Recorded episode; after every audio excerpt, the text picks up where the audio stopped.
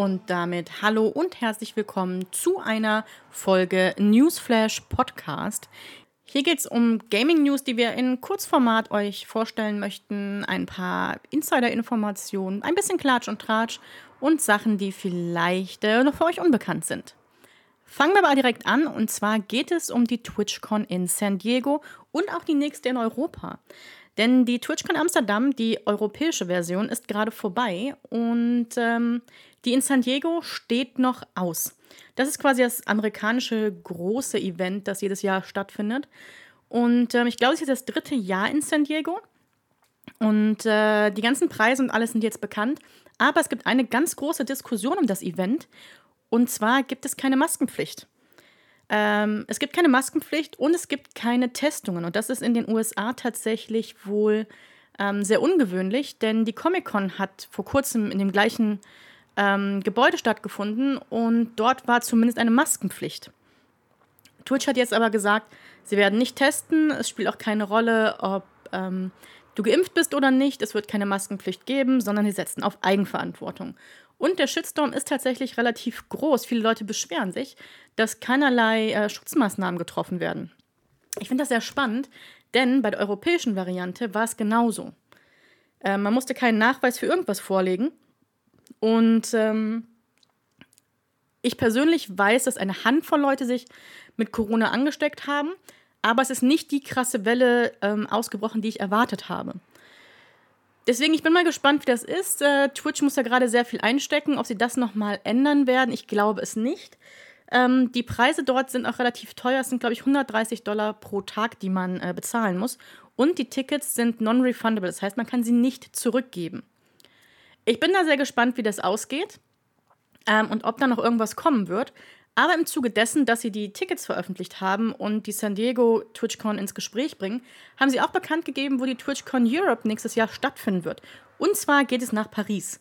Das war tatsächlich auch meine Vermutung. Ähm, Madrid, Paris oder Rom wären ähm, meine Vermutungen gewesen. Vielleicht noch Polen.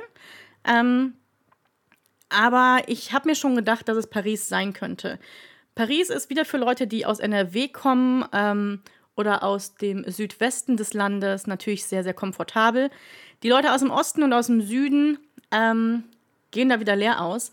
Aber äh, ich bin gespannt. Es ist jetzt ein ganzes Jahr hin und ich bin gespannt, was Twitch draußen machen wird. Und ich bin mir noch unsicher, ob ich hinfahren werde. Die Messen Amsterdam habe ich nicht mitgenommen aufgrund von Corona. Und äh, wie es nächstes Jahr aussehen wird, das entscheiden wir dann. Auf geht's in den Osten und zwar nach Indonesien. Dort gab es letzte Woche eine kleine Überraschung, denn Seiten und Services von Steam, Epic und weiteren sind gebannt worden. Das heißt, man konnte nicht mehr auf den Service zugreifen und äh, Spieler und User standen auf einmal vor einem Problem.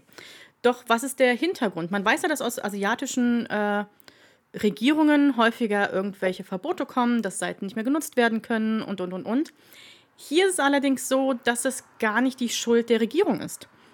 Ähm, kurz zum Anfang oder vielleicht zur Erklärung. Die Regierung von Indonesien hat ähm, Technikfirmen ähm, und Firmen, die äh, elektronische Services quasi anbieten, ähm, auferlegt, dass sie sich bei der Regierung ähm, registrieren müssen. Äh, dann bekommen sie eine Lizenz, können ihren Service weiter nutzen, aber sie müssen registriert sein und sich damit an bestimmte Regeln halten. Und viele, viele Unternehmen haben das gemacht, aber viele große, Steam, Epic, PayPal, haben es anscheinend irgendwie versäumt, versucht auszusitzen und haben sich nicht darum gekümmert und sind deswegen dort komplett offline gegangen.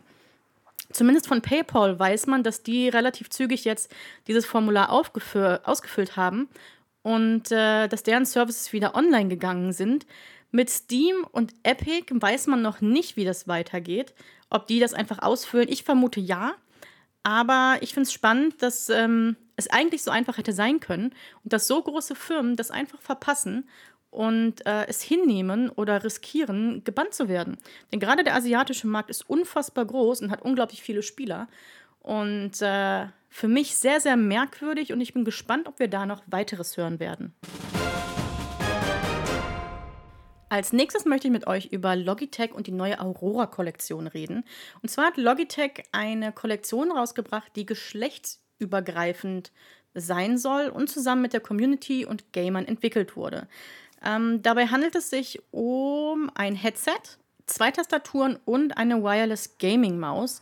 Und hier ist eben das Besondere, dass sie neutral ist, sage ich mal.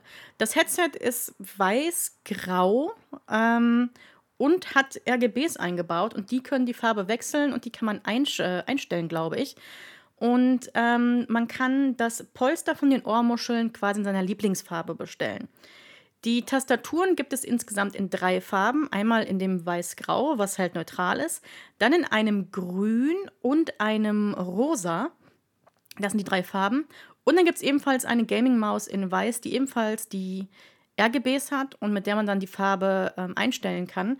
Und so kann sich jeder einfach das zusammenstellen, was er will, kann es neutral halten und kann es am Ende individualisieren, wenn er möchte. Ich finde das sehr, sehr spannend. Logitech möchte damit einen Weg Richtung Inklusion gehen und ähm, eine Marke oder eine Kollektion für alle rausbringen. Ich finde das sehr spannend. Äh, ich finde das grundsätzlich gut. Ich äh, finde, dass Gaming schon lange kein reines Männerding mehr ist und dass es auch nicht für Mädchen äh, oder Damen immer sehr, sehr kitschig sein muss. Warum also nicht so ein Mittelding? Ähm, warum nicht einfach etwas Neutrales? Jeder kann es sich anpassen. Ähm, und wer es farbig haben möchte, kann sich selber eine Farbe aussuchen.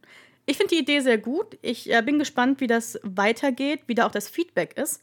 Sagt mir gerne mal, was ihr davon haltet, dass es neutral gehalten wird. Auf Twitch gibt es immer mehr Leute, die große Offline-Events machen. Zuletzt haben die Freuds das Kegel-Event gemacht oder Nerdstar ihr Dodgeball-Turnier. Und ich glaube, dass wir in den nächsten Jahren noch deutlich mehr davon auf Twitch sehen werden.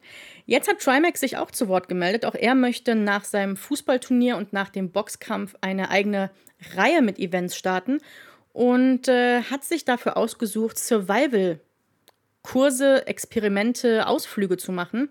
Als allererstes hat er sich an Fritz Meinecke gewandt, äh, der allerdings ist ausgebucht.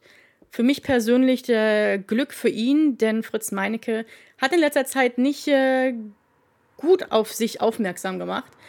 Und der Plan von Trimax ist, mit Noobs, mit tatsächlich Gamern, die vielleicht nicht so viel von Survival ähm, Ahnung haben, sich eben auf ein solches Abenteuer in die Natur zu begeben. Auf seinem Plan stehen dabei ähm, eine Wüstenwanderung oder eine ja, Expedition durch die Wüste. Er möchte in der Arktis überleben. Er möchte eine Wanderung durch die Berge von Chile machen und er möchte Island bereisen. Bei jedem dieser Events, also es soll wie gesagt eine Reihe werden, es sollen mehrere Events sein, möchte er mit anderen Influencern und Content Creatern wirklich versuchen zu überleben. Er sagt von sich selber, er hat überhaupt keine Ahnung ähm, von Überleben und Survivalen oder wie macht man ein Feuer und möchte das gerne lernen, aber natürlich mit einem Experten an seiner Seite. Deswegen hat er einen offiziellen Aufruf gemacht auf seinem YouTube-Kanal, ich glaube auch auf seinem Twitch-Channel, dass wenn jemand Experte ist und Bock hat, an so einer Eventreihe teilzunehmen, soll er sich bei ihm melden. Ich finde das sehr spannend. Ich äh, schaue diese Events total gerne, wo Leute mal ein bisschen outside of the box sind. Ich finde es total schön, dass die Events jetzt auch mal außerhalb von Twitch stattfinden, dass es nicht immer nur um Gaming geht und es zeigt mir auch, was die Plattform alles kann. Ähm, aber natürlich auch, dass es ein bisschen in Richtung TV geht. Denn es sind organisierte Events, natürlich sind sie live, aber sie haben am Ende etwas wie Wetten das oder sowas, wo Live-Shows sind, wo Publikum da ist, das einen gewissen Einfluss hat oder eine gewisse Rolle spielt, aber eigentlich läuft das Event einfach nur zum Zuschauen. Ich persönlich bin sehr gespannt, ähm, was Trimax da auf die Beine stellen wird und werde das Ganze mal im Auge behalten. Sagt mir gerne mal, was für Events ihr gerne sehen wollt und welche Influencer, Content Creator, Streamer ihr dabei gerne sehen wollen würdet. Für Liebhaber von Survival-Spielen ist jetzt genau der richtige Moment, sich mal auf Steam umzuschauen, denn dort gibt es eine Steam-Aktion für Survival-Spiele und die sind vom 1. bis 8. August, 19 Uhr mitteleuropäischer Zeit, äh, zu, zu großen Teilen reduziert. Ähm, es gibt eine ganze Aktionsseite, die werde ich euch unten mal verlinken. Und da sind dann so Spiele wie Planet Crafter, Daisy, Ark, die jetzt zu einem besonderen Rabatt zu erwerben sind. Außerdem sind super viele Demos freigeschaltet von Spielen, die noch nicht veröffentlicht sind. Da werde ich mich auch nochmal genauer umschauen und mal gucken, ob ich da das ein oder andere Highlight finde und die Demos dann vielleicht hier kurz vorstellen. Äh, ich selber bin ein großer Fan von Survival-Spielen und werde mich auf jeden Fall dort umschauen und auch die ein oder andere Demo mal antesten. Ich finde es super geil, dass Steam da immer wieder solche Aktionen macht. Gerade das mit den Demos. Ich hatte das im Stream mal als Thema und da haben ganz viele gesagt, ja, früher gab es ja Demos, da konnte man sich die Spiele anschauen. Jetzt muss man sie mal kaufen und dann zurückgeben. Ich finde es cool, dass wir das immer wieder haben. Es gibt ja auch das Steam Next Fest, wo man ganz, ganz viele Spiele aus unterschiedlichen Kategorien spielen kann. Ähm, jetzt geht es einmal nur um Survival-Spiele. Ich weiß, das Genre ist groß, ich weiß aber, es gibt auch unfassbar viele Liebhaber. Gerade auch in der deutschen Community ist Daisy gerade wieder unfassbar beliebt durch den ähm, Community- und Streamer-Server von den Bieber Bros. Äh, ich spiele auch wieder mit tatsächlich. Ich weiß nicht, wie ich da reingeraten bin. Äh, de, vielleicht hat es Spaß gemacht, aber sagt es keinem. Und ähm, ja, ich werde euch das wie gesagt unten verlinken und lasst mich gerne wissen, welche Spiele ihr getestet habt oder welche ihr käuflich erworben habt. Und zum Schluss noch ein bisschen Werbung in eigener Sache. Das ganze Projekt findet ihr auf Patreon, natürlich auf allen ganz normalen Podcast-Plattformen. Aber dieses Format und die News möchte ich gerne über Patreon, wenn es möglich ist, finanzieren. Das heißt, wenn euch das gefällt, was ich hier mache, dann äh, denkt gerne mal darüber nach, ob euch das ein Support wert ist. Den Link findet ihr unten in der Beschreibung. Und da das die erste richtige Folge ist, würde ich mich auch hier über Feedback freuen. Schreibt gerne in die Kommentare, ob die Themenauswahl gut ist, ob der Sound okay ist ähm, ob irgendwas nicht stimmt, ob irgendwas anders ist. Ich freue mich da gerne über konstruktives Feedback. So, das war's. Die erste Folge ist rum. Ich wünsche euch ein tolles Wochenende und wir hören uns in der nächsten Folge.